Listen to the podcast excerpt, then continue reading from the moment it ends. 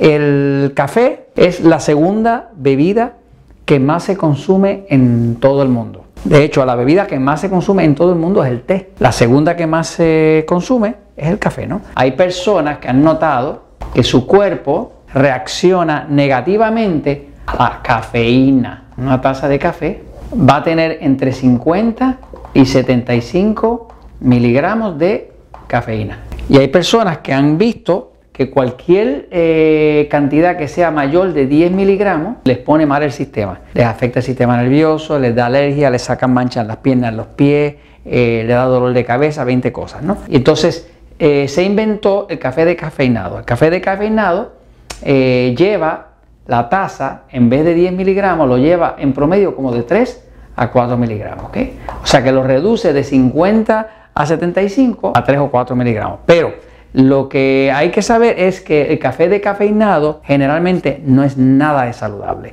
Y no es nada de saludable porque para hacerlo decafeinado lo que hace es que toman el grano del café y lo van a tratar con uno de tres eh, químicos. El cloruro de, metileno, como el formaldehído. Por ejemplo, el formaldehído es, es, un químico que es el que se usa para embalsamar los cuerpos, los cadáveres. ¿no? Es un carcinógeno confirmado, o sea, es una sustancia que está confirmada que causa cáncer. ¿no?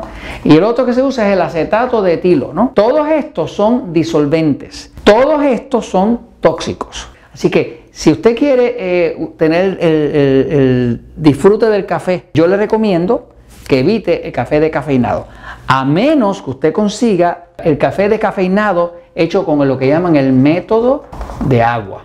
Es un método más costoso, lo inventaron los suizos, y es un método que le quita al grano del café, le quita la cafeína usando pura agua. ¿no? Cuando usted ve que le dicen café orgánico decafeinado, si le dicen orgánico, que le están diciendo que, es de buen origen, no, que no tiene pesticidas y demás.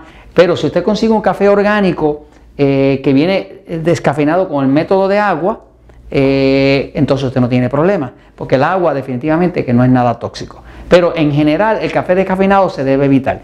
Si usted quiere ver una alternativa al café, le recomiendo mucho el té, el té verde. Tiene el mismo efecto del café, da mucha energía, ayuda a adelgazar, es anticáncer, eh, así que tiene muchos beneficios. Pero si fuera a tomar café descafeinado, huyale al café descafeinado común y corriente, porque está hecho con solvente, a menos que usted consiga el que está hecho con el método de agua porque la verdad siempre triunfa.